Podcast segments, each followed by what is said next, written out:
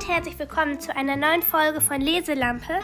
Und heute werde ich euch das Buch Good Night Stories for Rebel Girls 100 außergewöhnliche Frauen vorstellen vom Hansa Verlag. Ich werde jetzt einmal den Klappentext vorlesen. Dieses Buch erfindet die Gute Nacht Geschichten neu. Es erzählt 100 inspirierende Geschichten über beeindruckende Frauen, die jedem Mädchen Mut machen, an seine Träume zu glauben. Eine spannende Lektüre, nicht nur zu Guten Nacht. Illustriert von über 60 Künstlerinnen aus aller Welt. Dieses Buch gehört auf den Nachttisch jedes Mädchens und jeder Jungfrau, die sie kennen. Forbes Magazine Geri Stengel. Das sind die Gute Nacht Geschichten, die wir unseren Töchtern vorlesen sollten. Parents Magazine Holy Actman Becker.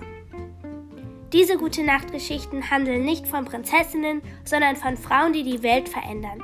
Von Frauen, die nicht darauf warten, dass irgendwann ein Prinz kommt, sondern die ihr Leben selbst in die Hand nehmen. The Huffington Post Taylor Pittman. Ein illustriertes Buch, das Mädchen dazu inspirieren will, sich höhere Ziele zu setzen. The Guardian Alton Flut. Das erfolgreichste Buchprojekt in der Geschichte des Crowdfunding. Los Angeles Times Michael Schaub.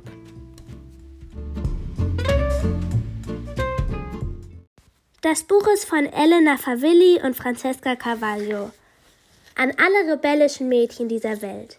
Träumt größer, zielt höher, kämpft entschlossener und im Zweifelsfall merkt euch, ihr habt recht. Die Originalausgabe erschien 2016. Das Buch handelt von 100 verschiedenen Frauen, die die Welt verändert haben und oft auch in Zeiten, wo es halt einfach nicht normal war, dass eine Frau die Welt verändert hat. Und bei jeder gibt es eine Geschichte über sie, also die Geschichte, ihre Geschichte. Und auf der anderen Seite ist dann immer ein großes, buntes Porträt, mh, künstlerisch dargestellt. Also ist es immer von anderen Illustratorinnen, die es dann auf ihre Art gezeichnet haben. Und ich werde euch jetzt einmal den Anfang einer kleinen Geschichte vorlesen.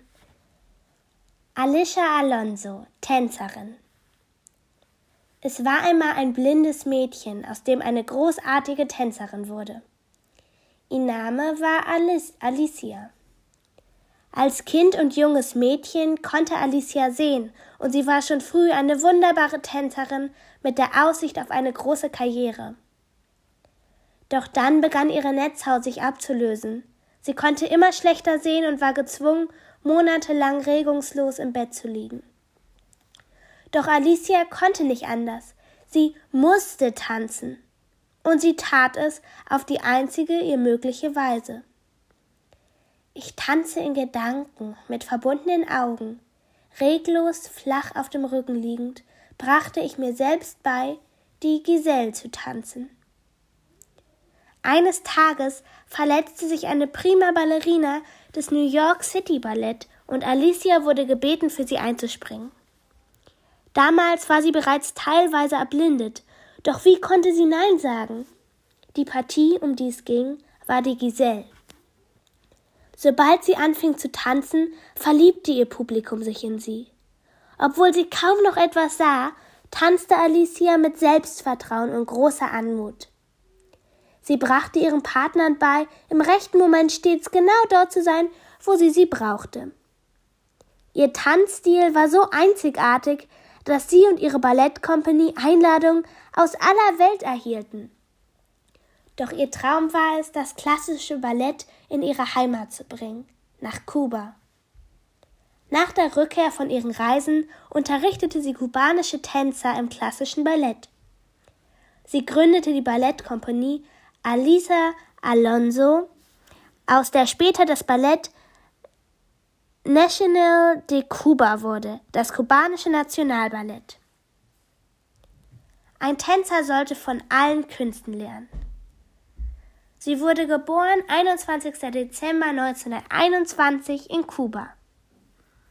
Ich finde das Buch total schön und es ist auch nicht so geschrieben wie ein Sachbuch, sondern wie eine Geschichte. Und es ist wirklich wunderschön und inspirierend und die ganzen Bilder sind auch alle einzigartig und besonders gezeichnet. Und also, ich würde das jetzt so, man kann ja eigentlich nicht sagen, was jetzt ein Jungs- und ein Mädchenbuch ist, aber ich glaube, da es von Frauen handelt, die die Welt verändert und junge Mädchen dazu anrät, halt auch das zu tun, was sie wollen, dann ist es vielleicht eher was für Mädchen. Und ich finde es auf jeden Fall total schön.